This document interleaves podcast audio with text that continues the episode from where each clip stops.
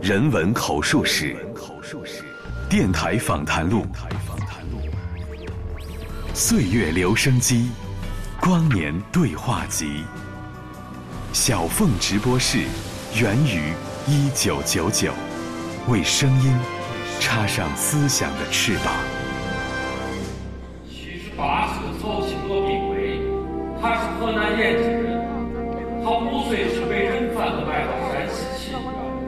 现在他陷入弥留之际。七十八岁的曹庆娥病危，他是河南延吉人，他五岁时被人贩子卖到山西沁源，现在他陷入弥留之际。七十八岁的曹青娥病危，弥留之际，他回想起自己的一生：三岁时生父死于非命，五岁时继父杨摩西入赘，随母亲吴香香改姓成为吴摩西。因母亲与人偷情出走，吴摩西带着他出延津寻找，途中他被人贩子拐卖，几经辗转，落到山西沁源。我叫曹庆娥，我本不应该姓曹。七十年后，曹青娥的儿子牛爱国又因妻子偷情出走，走出沁园，并回到延津，无意中解开了吴摩西丢失曹青娥之后的命运之谜。为了一句说得着的话，为了一个说得着的人，寻遍中原大地，寻过七十年光阴，仿若命中注定的前世今生，命运轮回的前因后果。听众朋友，大家好，这里是小凤直播室，我是小凤。四月的一天，我坐在北京长安街旁国家大剧院，三排二十八座，观看戏剧一句顶一万句。长达三个小时的演出落幕，座无虚席，中途几乎无人退场的剧院里，掌声雷动，足有十分钟。我知道，一句顶一万句，刘震云的小说和牟森的戏剧。将注定成为两座高原。我给森哥发去短信，上半部苍凉，下半部郁结，这是因信仰缺失而无处弃告的民族心灵的幽暗，正应了当年采访你的那句话：直达人的黑暗的内心。其实你刚才谈到了，就是说，嗯，你的戏剧所关注的啊，就是那个人和人之间的关系。应该用我的话说，就是我希望通过戏剧，起码我某一些阶段的戏剧，要直接进入人的黑暗的内心深处。两千年也是春天，我在北京采访牟森，那个时候他刚刚淡出戏剧圈儿，谁也没有想到，作为中国先锋戏剧的开拓者，他竟然离场二十年。因此，当我在朋友圈看到他携手刘震云推出一句顶一万句。立刻放下手头正在赶写的日本行的稿件，奔赴北京见证王者归来。非常高兴再一次见到牟森大哥，我感觉好像还是那个人，一点都没变。是，那个是零零年是吧？零零年还是零一年？那会儿你在一个网站做 CEO。一定是零零年。天哪，那就是整整十八年的时间。十八年，十八年，对啊。十八年前，你是一个我特别说得着话的嘉宾，所以过了十八年，我又来找你了。依然说得着啊，说得着，对，没错。但是十八年前，我我觉得我太勇敢了，那时候还没有看过森哥一部话剧啊，一部戏剧，我就敢去采访你。昨天晚上我就跟森哥说，我一定要看过这部一句顶一万句之后再来采访你。其实看不看过都不重要，说话重要。我们得说话啊。那在看刘震云这部小说的时候，我真的不觉得这是一部能够改编成戏剧的一个作品。你真的没法想象他的人物那么多，线索那么的凌乱。但是森哥，你居然做到了。对，你是怎么做到的？其实这个确实，这个小说改编难度很大。其实，在九四年的时候，还有一部作品，就是于坚的《零档案》那个长诗，也是所有人都觉得它跟舞台没有什么关系，但是依然做成了一个很好的一个舞台剧啊。所以我没有这种。没有那种考虑，就是我我觉得一个东西，我如果是有感觉，我就能把它转换出来。因为郑云这个小说，它结构是很清晰的，啊，语言也特别好，呃，难度在容量。我还是很幸运，就是找到了呃舞台剧的结构方式。好像你说过，你最早读到刘震云这部小说的时候，你有八个字的评价，叫做“地老天荒，山高水长”。就这个小说，它究竟什么样的东西打动了你？这个小说啊，我就认为它是一个超级社会史诗，就是它实际上就是借用那个雷蒙德雷蒙德威廉斯的，他他其实描述了一种中国人的。情感结构，社会情感结构。那么你看，跨度七十年，然后其实是一个泛中原概念，它一定不是一个河南的东西。河南、山西、河北、山东，整个是中国的一个中部的一个大的，其实是个文化的地域概念啊。所谓中原腹地。对，中原腹地。那么这些人和人的关系，人和自己的关系，它这里边其实是。呃，包括人跟这个中原之外的关系啊，所有这些东西都有很强大的一种力量，情感力量。我说我的工作就是要把这个里边蕴藏的情感力量，呃，转换出来给观众，同时呢，把这个里边蕴含的价值观转换出来传递给观众。我就做这么两件事儿。实际上，那现在因为首演完了，我觉得做到了。七十八岁的曹清娥评为，他是河南延吉人，他五岁时被人贩子卖到山西平原，现在他接受弥留之际。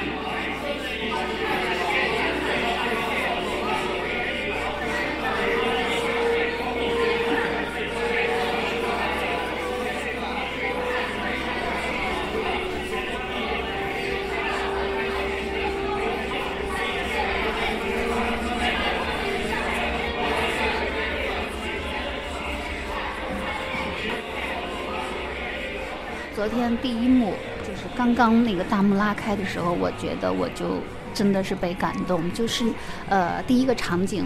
所有的演员都在舞台上，然后他们反复的在吟诵，其实就是一句台词，但是每个人反复的在吟诵了六七遍，就是说，呃，曹庆娥她的身份，她几岁的时候被拐走，然后她的父亲是谁，怎么怎么怎么样，然后一下子就把人从那个现实当中拉到了戏剧里啊。但这个开场跟刘震云那个小说的开场，什么老马、老王、老杨人物的那种连环套是完全不一样的。我就想知道你怎么会。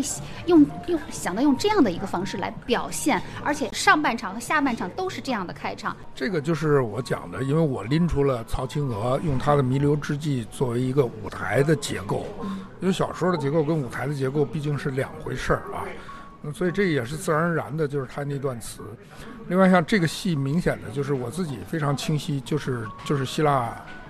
戏剧的方式，各队一个人扮演多个角色，然后各队的呃在歌唱的同时也在叙述，在叙事，就就这么这么就最古老传统的方式。安提格涅就是这么演的，都是所有的古希腊戏剧都是这样的啊。这个好像是跟那个福克纳的《在我弥留之际》那个小说有关，是吗？那个小说实际实际上借的是名字，因为我对经典的这个叙事模式是非常，我这是我的专业。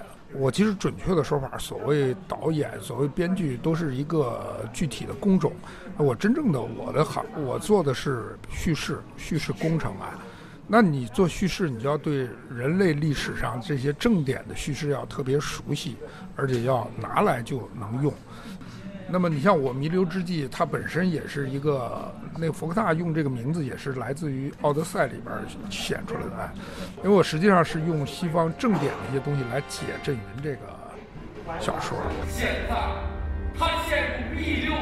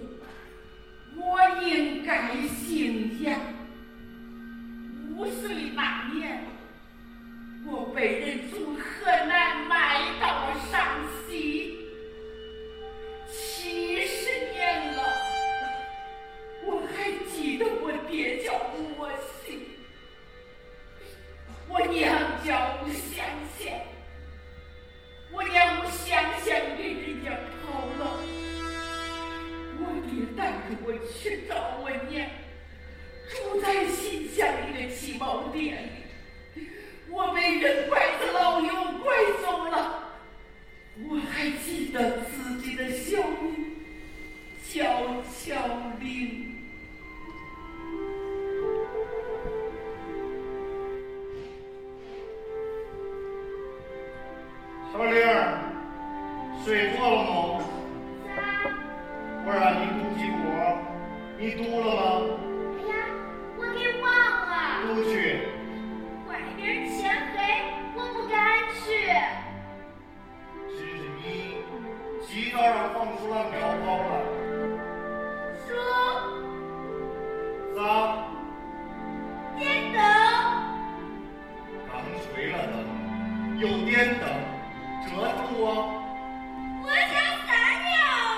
知道改这部戏，森哥也是七亿起稿。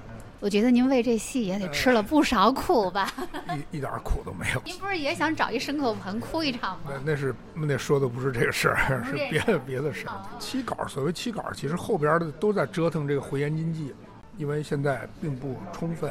第一稿剧本里边都有，因为各种原因，时长的限定啊，呃，排练的时间，我们会在上海演出之前把第二部再强化。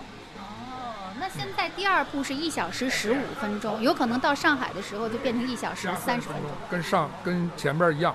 哇，一小时四十五分钟，那整个这个戏下来三个半小时哇，鸿篇巨制啊！在国外这种长度都不算，只是因为中国特殊的这个这个观演条件，没有公交车，哎，等等等等。其实这个这个，你像朵金那个兄弟姐妹，它是六个小时嘛，啊。啊，所以我们也开始也是设定三个小时，也是考为观众考虑嘛。嗯，就是要是由着您自己性子玩的话，这戏也得奔六小时。哎，不会不会，这个这个戏三个半小时恰到好处。其实第一稿特别顺，第一稿就是五天到七天就写出来了，啊，就是郑云对第一稿赞不绝口，啊，就是实际上第一稿是很，现在那些我现在要再加这半个小时，我也不用费劲，因为都在第一稿里，我只是把它再加进去就完了。我觉得文学和戏剧之间的这个关系也是很微妙的啊，尤其是文学和戏剧之间的这样的转化。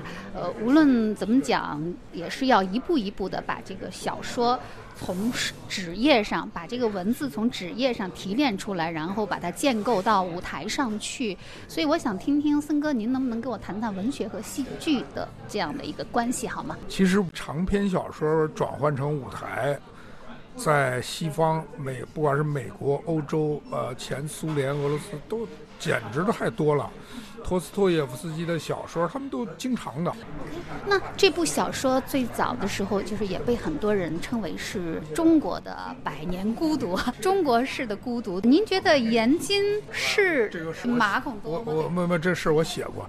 我觉得这个引用郑云自己的说法，首先他认为这是当初出版商。做了一个特别雷人的一个一个 slogan 啊，一个一个广告一个语。但是他自己好像最早是想把这部小说定名为《一地孤独》，是吧？有，我不知道你这种说法我还第一次听说。但是呢，我自己觉得不是孤独，我会用另外一个词叫寂寞，因为我觉得孤独跟寂寞是两种东西。你可以称拉丁美洲那种东西是孤独，那个东西很高级。中国人不配拥有，就是一种修辞上的我个人的感受。我觉得它是一种巨大的寂寞啊。那孤独和寂寞的区别究竟在哪？我这个我也不知道，这个我也想知道。一个人的孤独不是孤独，一个人找另一个人，一句话找另一句话，才是真正的孤独。一路奔突和一世寻找，无数次杀心起，无数次杀心落。他们是百姓，他们是我们每一个人。当牟森遇见刘震云，人民登场，光芒绽放，一句顶一万句。人文口述史，小凤直播室，本期嘉宾，戏剧导演、近代史研究者牟森。那我觉得这个小说非常有意思的地方，就是它对于人和人之间的关系，是从说得着话和说不着话，就能谈得来。从一个这么日常琐碎的点去关照的话，它却那么根本、那么直接、那么本质啊。所以这个小说是不是也也也是一部关于语言哲学的小说呢？因为这个小说，呃，郑云自己说的最清楚了，就是两个杀人犯的故事，同时是，呃，几对儿几个。奸夫淫妇的故事，他这里边说白了就是呃西门庆跟潘金莲嘛，因为在零九年的时候，郑云还在谈这个，呃得了茅盾文学奖之后，他不再多说了，因为西门庆跟潘金莲在中国的文化语境里边，是所有人都都知道是什么的。但是郑云他这个小说的了不起，就在价值观层面对这个东西做出了新的呃解释，就是说。呃，从另外的立场，哎，潘金莲也是，潘金莲跟这个，但也是有他们的存在的道理、价值，对吧？啊，就是说，他对他们的行为进行了一种合理化的解释。对，就是拔刀噎刀，其实就是，其实这个小说的故事性、情节性是非常清晰的，只不过很多别人去看完这个小说说绕啊什么的，我一点都没觉得绕，我觉得情节线清晰无比。啊，逻辑线清晰无比。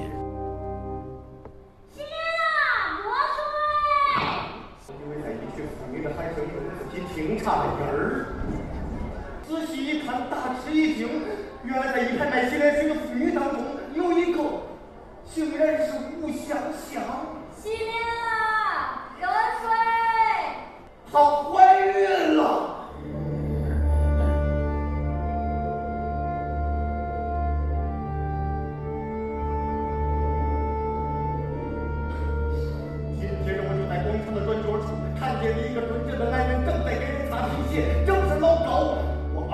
们一说转身不老活着的。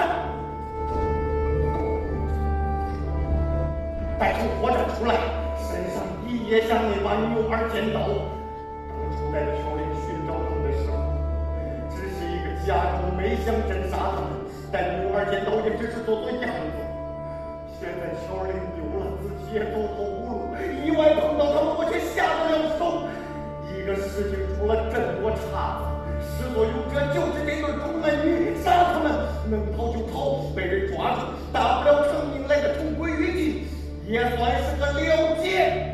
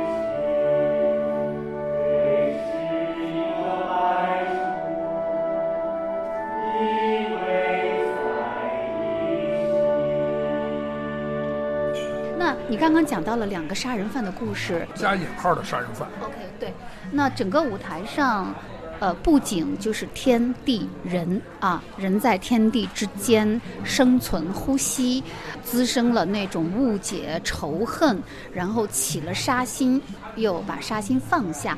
呃，唯一的道具，我觉得整个贯穿全场的就是那把刀。其实啊，我这次因为我们这个团队创主创团队都特别棒，舞美设计沈丽，灯光设计谭华啊、服装造型设计刘洪曼，作曲这个李金健，还有表演指导李浩，包括我自己，我们都在一线教学岗上，就我们都在国内的这个最好的艺术院校。我就关于这个视觉部分，很简单，我就是三个层面，一个是场景，场景就是故事发生的一场一场。那么场景跟场景之间会建立一个情境，但是我要的是更高的一个东西，叫图景。图景就是亚里士多德在描述悲剧的六个要素里边的最后一个。啊，你比如说，通常会使用到人类图景、历史图景、社会图景，哎，所以我是从一开始我就没有把它想成是一个河南的什么地方的县，它一定是一个超越中国的，它是一个存在的图景。那我们这个不仅是从《神曲》里边借到东西，就是人类存在在路上，啊，当人生中途，你走到了这个黑森林这个地方，哎，就是都就是这样的，嗯，在路上。你看我那一个岔路口，呃，怕黑啊，这东西都是原作当中有一些意象，我把它拎出来了。对你刚才讲到了人类图景的问题，其实我还是想要追问这个小说的一个主题，甚至于说是一个悬念，因为作品的名字就叫一句顶一万句，但整个戏里没有这一句台词。我们知道这是毛主席，就是不是不是呃林彪那个赞美毛主席的一句话啊，居然还有悬念在这个戏里，他们要去追那句话是什么？主人公就是说要去找那句话，但是最后那句话没有给出来。我的脑袋又嗡了一下，脑袋咋不是说奸夫淫妇如此亲密让我生气，而是我与吴香香过了一年多日子，吴香香对我从没那么亲密过。我想不出吴香香，老高想得出吴香香，这就不是一个把他们杀了就能了解的事儿，就是把他们杀了。也挡不住吴香香对我不亲，对老高亲。他们骗了我，但没骗他们自己。他总有一句话打动了他，这句话到底是个啥？我一辈子都没想出来呀、所以你说，就是你说到存在，我就想到一个词叫语言，其实是存在的家。对我觉得这个戏其实它很核心的也是探讨语言跟人类的关系的问题。因为在大剧院有一次，我跟郑云做活动，他们有读者，读者很强大，问他那句话是什么，郑云也也说不出来嘛，因为作家不负责这种事儿的，对吧？那么对我来讲，其实这是我我以前写过那个朋友圈，我说这个是一个巨大的我是谁的故事，就这个这个杨柏顺的改名一生改了四次，这个太牛逼了。你像你还有另外一部伟大的《我是谁》的小说，就是《悲惨世界》，对吧？然后让，尤其是那那个音乐剧那个那 Who Who Am I 那个那个唱段啊，看得哭的不行那个它是一个很关于我是谁的故事。那这样的话，就不是河南的事儿、中原的事儿了，是每一个人的事儿。从哪儿来，到哪儿去，我是谁，所以多牛啊！其实这个作品出言经济，呃，回言经济，就很容易让我们想到这个出埃及记啊，因为主人公的名字也叫摩西。对，实际上在小说里也谈到了出埃及记。我认为郑云这个小说，这就有一点扯远了啊。就是还有一个特别了不起的地方，就是整个中国近代中国从一八四零年算起，一直到今天二零一八年，我们其实就就在干一件事儿，出埃及，还没出去呢。这出埃及具体怎么讲？就是从农业社会向工商社会，从农村向城市，从熟人社会向契约社会的这个转型，我们一直还没有转完呢。啊，那么在这个过程当中，会有各种巨大的、微小的人伦之痛，比比皆是。那么，我觉得郑云这个小说都把这个东西给呈现出来了。再有我们换到文明的指标，因为文文明都是可以用指标来衡量的，就两大指标，一个是交通，一个是通讯。我这个里边，交通是一条线，从那个牌子车卖豆腐的，到自行车。到拖拉机，到卡车，到火车，这是暗含的一条视觉线。那么我还有一根电线杆子，但是这个那说传话，这不就传的这？那么你说中原这个地方，你你要你到台，你从我因为去两次嘛，你从河南延津开车到沁源，你一过太行山你就知道了，那种绝望。那种走投无路，尤其是在过去，在今天那个交通你都不能说是好的，啊，那个那个，所以说在中国的这个所谓山和水，都是造成这个苦难的根源。我们不是也地大物博，人杰地灵吗？no no no，这个小说特别了不起。我曾经用很多不同的依据来描述这个小说，你比如说，你看完那个讲那个英国，因为全世界的现代性。现代化是最早发生在英国嘛？工业革命，他有本书叫《陌生人之痛》，大概还是叫什么？那你看，你拿过来就可以用在一句顶一万句身上，写的就是陌生人，我要离开伤心之地，对吧？杀人的之地是不能久留的，全是这种啊。然后，然后你要知道他们为什么要往西？一九四二的人逃荒的时候为什么要往西不往东？你到那个实地一走你就知道了，因为东边走投无路。他们都去了陕西宝鸡，他只能往那边走，所以说这个 很绝望的一件事情。生活的杨家庄，待过的延津县城，去过的新乡、开封、安阳、洛阳，都上了戏。我要离开伤心之地。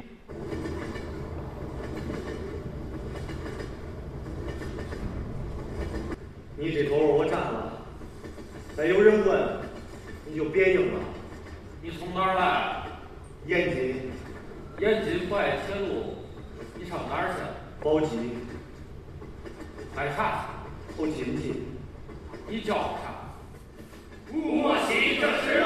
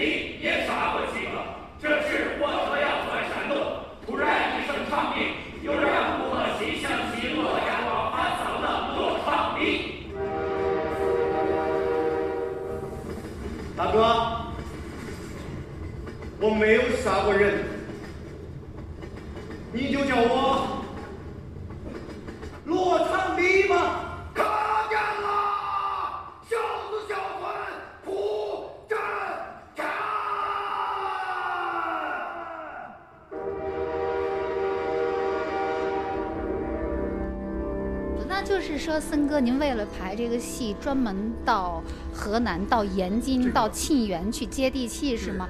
我我我知道有延津那个地方，我都怀疑沁源是不是一个。编出来的地方，小说创作里的地方。镇云这一点特了不起，就他一定是都走过。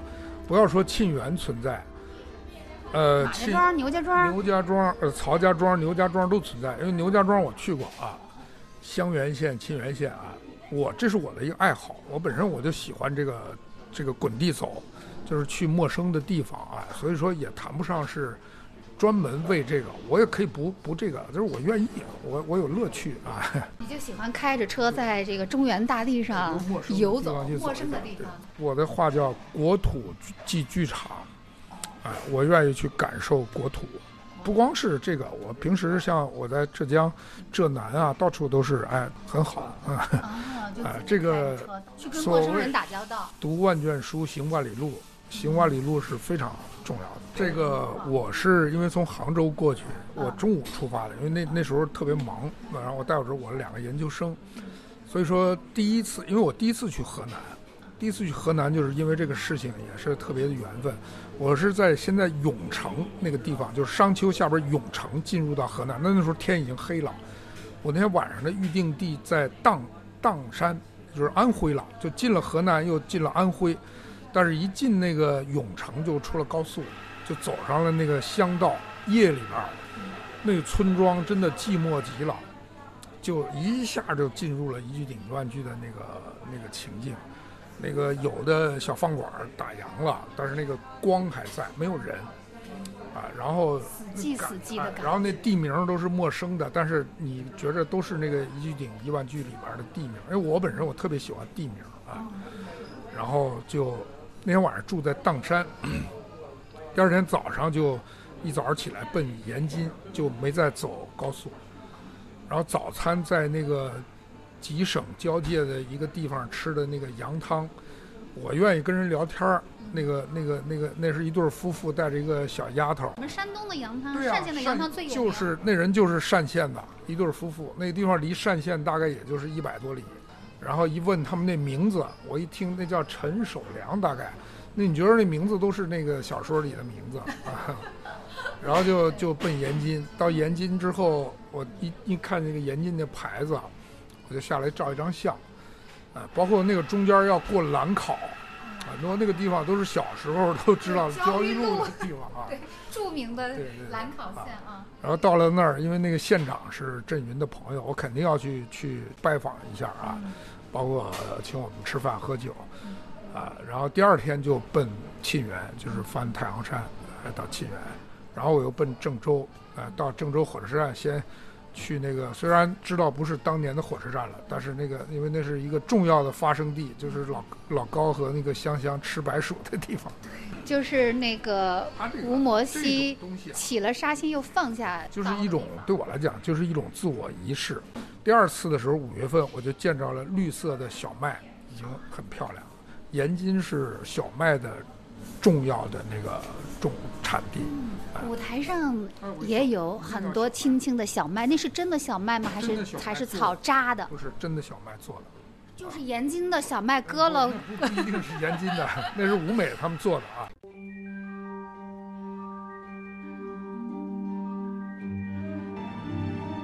他是中国先锋戏剧场域的一代传奇，却自觉隐身于幕后近二十年。从零档案到彼岸，从与艾滋有关到红飞鱼，他践行以戏剧抵达人的黑暗的内心，而最终抵抗的其实是每个人自己。二零一八谋森归来，一句顶一万句，人民登场，光芒绽放。人文口述史，小凤直播室，本期嘉宾，戏剧导演，近代史研究者，牟森。比较有意思的是，我可以跟森哥交代一下啊。其实，呃，郑云老师这小说我只看过上半部，所以我在看上半部的时候，我就是有一点既在戏里又在戏外。我要看森哥是怎么做这个戏的啊。我发现你非常的忠于原著，高度提炼。啊、就是完全把他那个精华给萃取出来了啊，所以我说难怪呃郑云老师对森哥这么的满意。那么下半部分呢，我就我是对我来说是个陌生的故事，我就完全没有被剧透过，所以去看就是非常的精彩，就是整个叙事。但是你能看出来，哦，原来第二个故事《回延经济》和那个《出延经济》实际上。他们那故事非常的相似，人物的命运非常相似，就像你说的，像一个镜子一样。它是一种音乐上讲，它是一种回旋嘛，巴赫都是这种一个硬镜像关系啊，这是特别古典的一种东西啊，就是一种对称，一种古典啊，就是就是就是这样的一个啊，叫面对面也好。其实你看那个《奥德赛》和《马的奥德赛》也是一个双向的寻找，啊，它是一个圆形。啊啊，对，就是对称。实际上，这个小说，这个从小说到舞台，我都觉得我们是做了一个特别古典。我不愿意用“古典”这个词儿，因为这个词儿会在汉语语境里边很啊，就是正过去过去管您叫先锋，您不承认自己多先锋，这会儿要说您古典了，你又很抗拒。它不准确啊，我是比较重视准确这个事儿啊，就是 canon，它就是你像那个那个那个谁布鲁姆那本书叫《西方正典》，它那个那个词儿叫，它不是 classic，叫 classic，那个是古典经经典，正典是叫坎坎弄它是另外一个词啊。所以这个东西就是大家很大家都很混乱，我是一个比较厌恶混乱的人。那这个戏还有一个有意思的地方，就是它没有年代感。啊，说实在，我看小说的时候呀，我真的不知道那是哪一年的故事，但是我还是从人物的穿的服装的身上辨别出来，哦，那是民国的故事，然后这个是解放以后大概五六十年代的故事了。这个是就是因为你刚才说是原作，人家本身就这样的。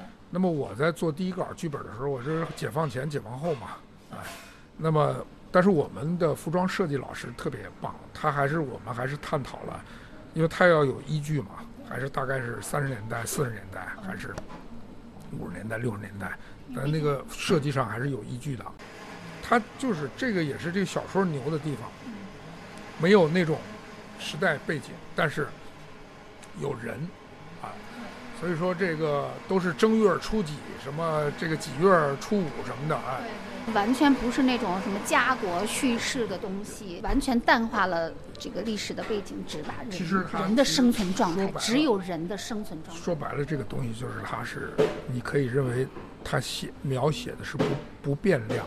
我觉得这是郑云这个小说最牛的，就是中国经历过什么改朝换代都无数次，对吧？什么这个天翻地覆、凯尔康这那，但是不变量是什么？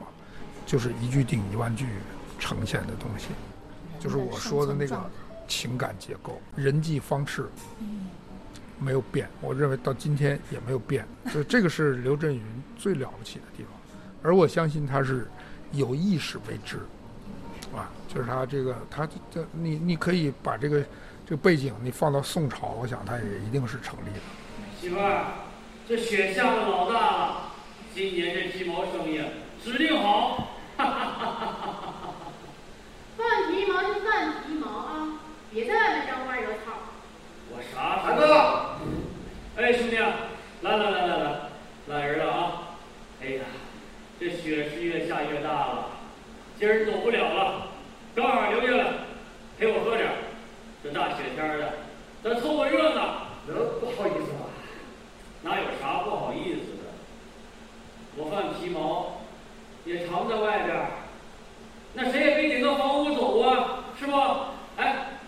哎，介绍一下子啊，我媳妇儿张楚红，嫂子。哎，哎，你叫啥呀？我叫你外婆。从哪儿来的？山西清远。你上沧州干啥来了？我个营生。你看，别人我问一句你说一句啊，自个儿说。这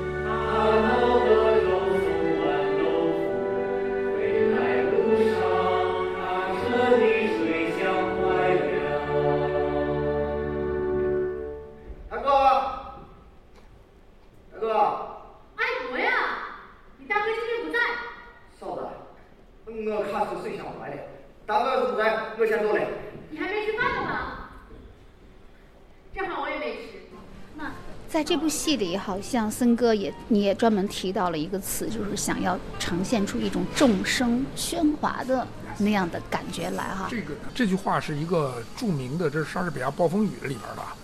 你记得伦敦奥运会开幕式，那个那个他们就在那个大笨钟下边在读这句读这句话。在二战的时候，这个德军轰炸伦敦的时候，丘吉尔首相在电台里也讲的这句话。你们不用不必恐惧，这个岛上众生喧哗，这是一个大的点。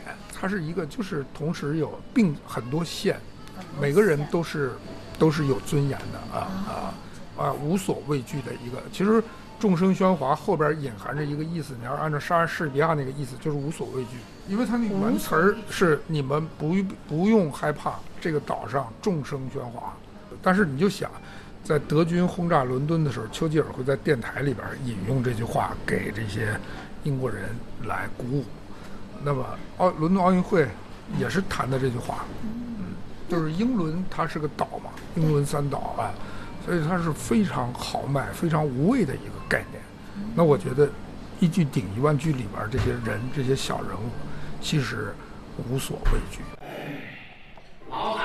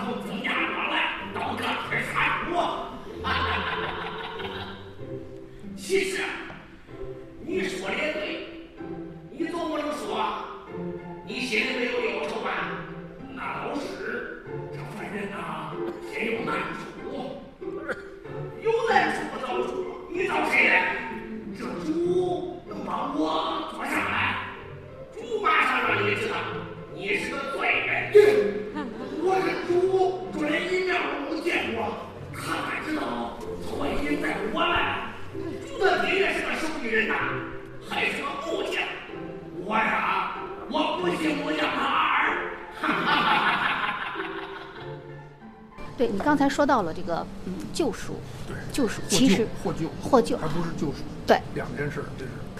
哦，因为这个整个的戏当中有一个非常中心的人物是老詹，他是一个牧师啊。其实我们都知道中原是传教的挺多的一个地方啊，所以这个肯定是有个救赎的主题。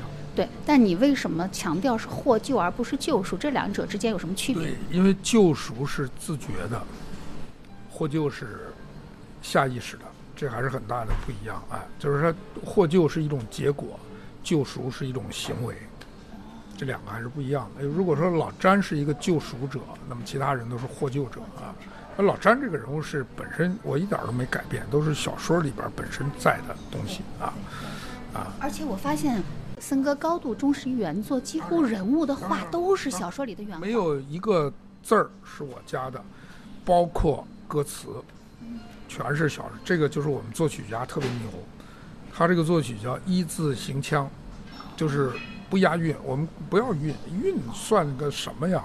这个歌词，我相信不用看字幕，每一句都听得懂的。所以我昨天晚上在现场偷录了好几段儿对歌。我在我下半场在后台，我们那个有人给我看一张照片儿，本来想去找你的，说后来说是我的朋友，我说哦，对对对。那么我觉得这个很厉害，就是歌唱能够让人听懂，是非常人民的。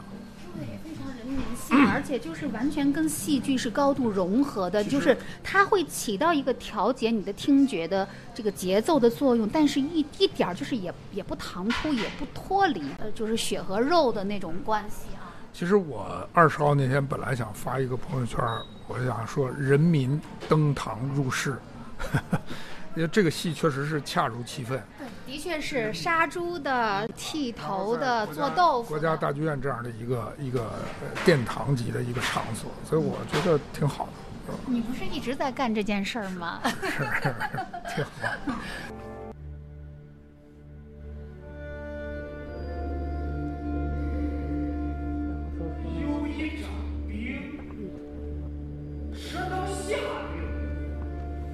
有一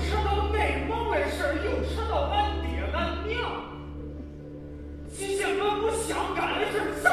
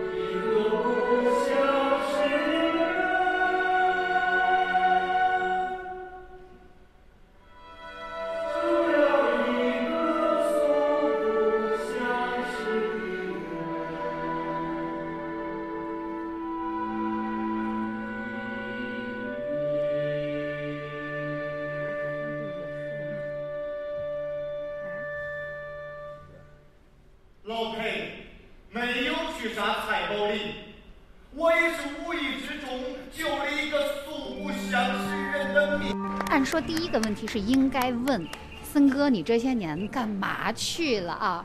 因为就是我采访你的那个时候，零零年采访你的时候，你就已经不玩戏剧了。这么多年几乎就没有你的动静，我偶尔的也会想起你来，比如说某个戏特别火的时候，我也想，哎，森哥干嘛去了？挺想问。这特别简单，这些年就在做一件事儿，就是说重构中国近代史，就是以我自己的方式。这是史学家该干的事儿啊！对我本来也想当史学家，但是已经当不成了，所以只能以虚构的方式干。非虚构的事情做不了了啊！用虚构的方式去重构近代史，因为它是一个我对中国近代史印象的一种表达。这个事情要已经干了很久了，还要干很久。是用戏剧的方式来重构吗？还是什么？不是，可能是文字的方式，就是形式都不重要，最后的形式都不重要。就其实要干的，也就是把被割裂的东西连接起来，把被遮蔽的东西。恢复，就这么简单啊！用什么样的方式呢？就是我还是想，你是用材料，还是用文字，还是用？第一步肯定是用啊文字。但是我这几年因为做过很多大型的空间项目，比如说上海世博会深圳案例馆，那么就是深圳中国梦想实验场；，比如在上海那个大型的上海奥德赛，那也是一种方式，空间的展览的方式。我看到你有一个作品叫做《存在巨链》，就叫《存在巨链行星三部曲》，那个是一六年。给上海双年展做的一个大型的一个东西啊！你用什么样的方式展示存在的？哇，那很多种，四十多件作品绑在一块儿，那个你就得去看。你一搜《存在巨链行星三部曲》，会有很多媒体报道，你就你就知道了，因为那是一个展览的一个概念啊。对，您说要空间方向。有时间方向啊！你现在是在美院哈做中国近代史的进程和变迁的。近代史那个是我自己的事儿哦，是您那个啊，对，那是我。其实我还挺想，挺想知道，因为一个解释清楚是吧？就是我挺想知道，您比如说您对近代史的研究现在到了哪个阶段了？可以说吗？没不不，它首先是一个时间性的，一八四零年到现在，然后是地地域性的，比如上海，比如满洲，比如南洋、北洋。啊，我只能这么说啊，但是有很很多啊，我我零七年时候写过，给南都写过专栏，那时候就是为这个事儿做准备，写过将近一百篇。近代史和地域，那是二十四史二十四史，原来是就是我们都以为您是一个戏剧导演，可能还，呃但是没有想到你现在是从这个戏剧的场域，其实是突进到了这个历史研究的场域。这些东西啊，我觉得，呃，我在浙大他们做讲座，我有一个提法叫“伟大作品都是伟大目标的副产品”。我认为副产品这概念特别好啊，就是对我来讲，我没想着去做做这这那的，累。但是这个说是伟大目标，这伟大你也要，就不要被这个表面字眼儿去给给怎么样了哈。其实 Great 在英文里是一个很平常的词。目标特别重要。其实我把这个目标理解成就是一己之愿，自己的想做的一个东西，然后用靠的是一己之力，哎，然后至于能做出来什么副产品，那一点儿都不重要就是就是，对吧？打发时间嘛。那您的愿望，您的一己之愿，您的伟大目标究竟是重构中国近代史的途径。重构。重构，当然这个是我自己的重构了，哎，每个人都有权利重构，啊，我做我自己的就是。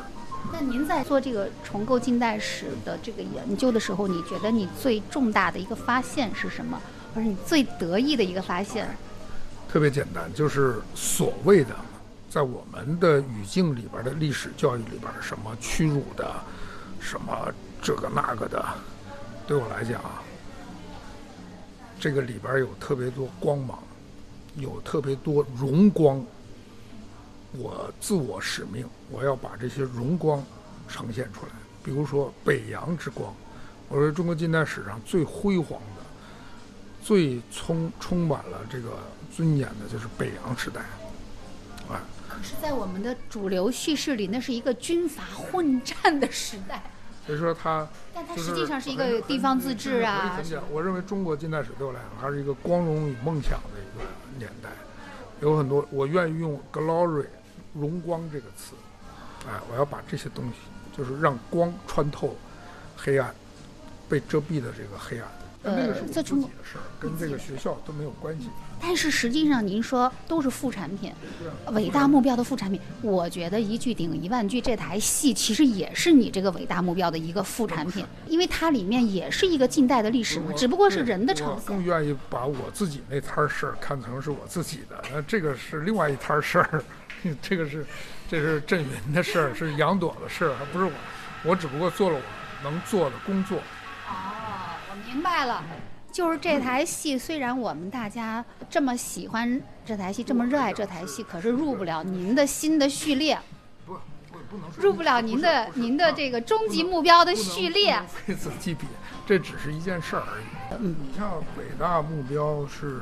呃，就伟大作品是伟大目标的副产品。我当时举的例子，比如说塞尚，塞尚是一个塞尚的目标就是要要画他那个家乡，那个那种如何用视觉体现他那个家乡的结构、空间的那种东西。至于说他的技法，我觉得都是副产品。那最后塞尚成为一个转折性的一个人物，是吧啊，就是就是其实。在上的最重要的目标就是说，重新看世界。他是个画家，就是画家是用视觉来呈现那个风景，他只不过要重重新看风景。那他的画只是他的副产品啊。你比如说像托尔斯泰《战争与和平》，他都是要他都是有他们的目标，只不过这个小说是他的手段。我我我猜测郑云可能也有他的伟大，啊，尤其是。一句顶一万句，这作家已经到了这份儿上了，出来这么一个，我期待振云哥以后的，你不知道他还会出来什么作品，但是副产品是一个很美好的概念。我你要换句话说，这么多年自己也是，就是要去文人气啊。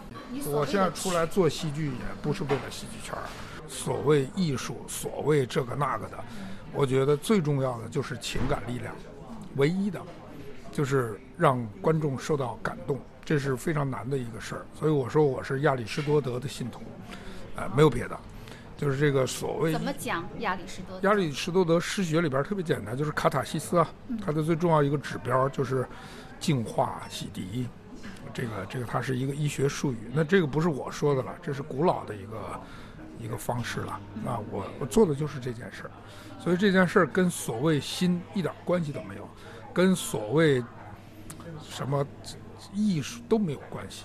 我做的就是要把我从中感受到的情感力量和价值观，尽可能的转换出来给给观众，就是干的是一个其实是个 reporter，跟你一样是个报道者、搬运工的一个工作，嗯，所以那种所谓的艺术家的所谓的东西，就对我来讲就是垃圾。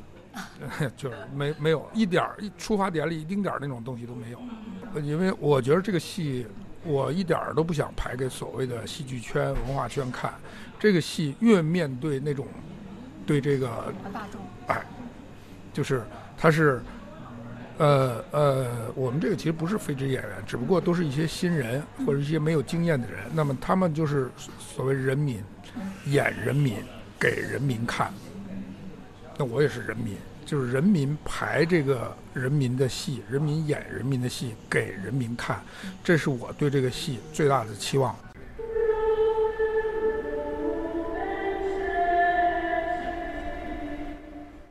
众人走后，我又一个人待了片刻，想起老詹一个人给我讲解。这时突然从老詹的草铺里发现一卷纸头，我拾起来看。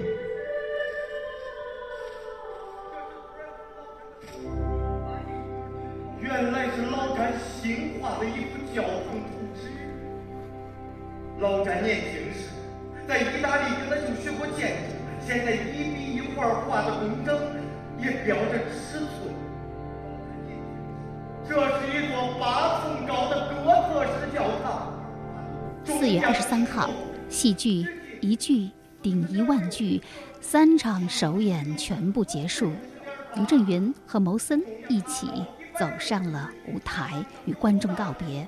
刘震云说：“动人心魄，肺腑之言的力量，戏剧的力量，谋森的力量。”而谋森则说：“刀噎回去，泪流出来，这是难忘的一段羁绊。”是的，谋森戏剧。一句顶一万句，无关宏大主旨，无关家国叙事，无关历史背景，只和个体生命相关。每个人都像困兽犹斗，整部戏杀心四起，杀还是不杀成为一个问题。而每一次放下屠刀，都是一次获救。这不仅仅是严禁的故事，而是中国的故事，人类的故事。毛森说：“让我们一起，永远。”在获救的路上，好，听众朋友，这一期小凤直播室人文口述史戏剧导演牟森专访就进行到这里。主持人小凤代表节目总监王尚共同感谢您的收听，也欢迎您关注本人新浪微博小凤丢手绢以及微信公众号凤 radio 小凤直播室。再会。我的心里。